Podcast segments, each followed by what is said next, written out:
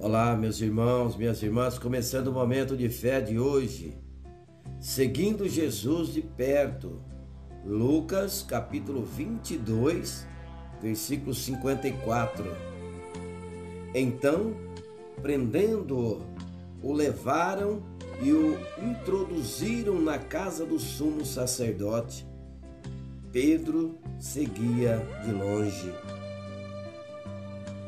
Atualmente, há uma prática muito comum nas redes sociais que é seguir ou curtir determinada pessoa, seu trabalho ou atividade nos canais de mídia.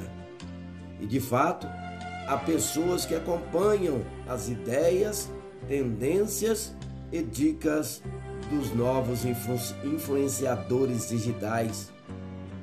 Mas é importante considerar até que ponto é positivo acompanhar de perto a vida de alguém? Vale a pena pelo que a pessoa é? Pelo que fala? Faz ou pode fazer por você? Considere por um momento qual será a sua razão de seguir Jesus? Pedro prometeu que seguiria Jesus para a prisão ou para a morte. Mas quando o perigo se acercou, então ele e os outros fugiram. Pedro se afastou e seguia Jesus de longe. Como nós, no momento de fraqueza, ele negou o Senhor. Muitas vezes, quando os problemas nos ameaçam, em vez de nos aproximarmos de Deus, nos afastamos dele esses tempos são críticos, pois aí estaremos sujeitos a pecar.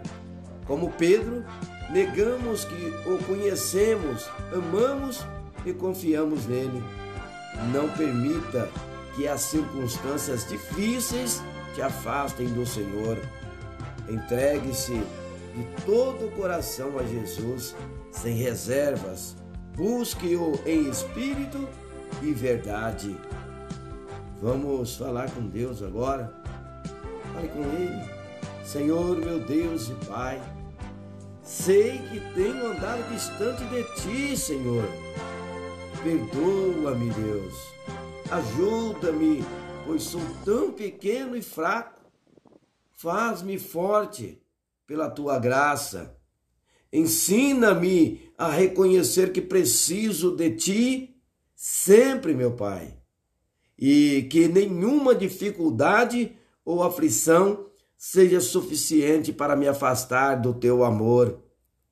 Ajuda-me a buscar-te a cada dia mais e mais, em nome de Jesus, que assim seja. Amém.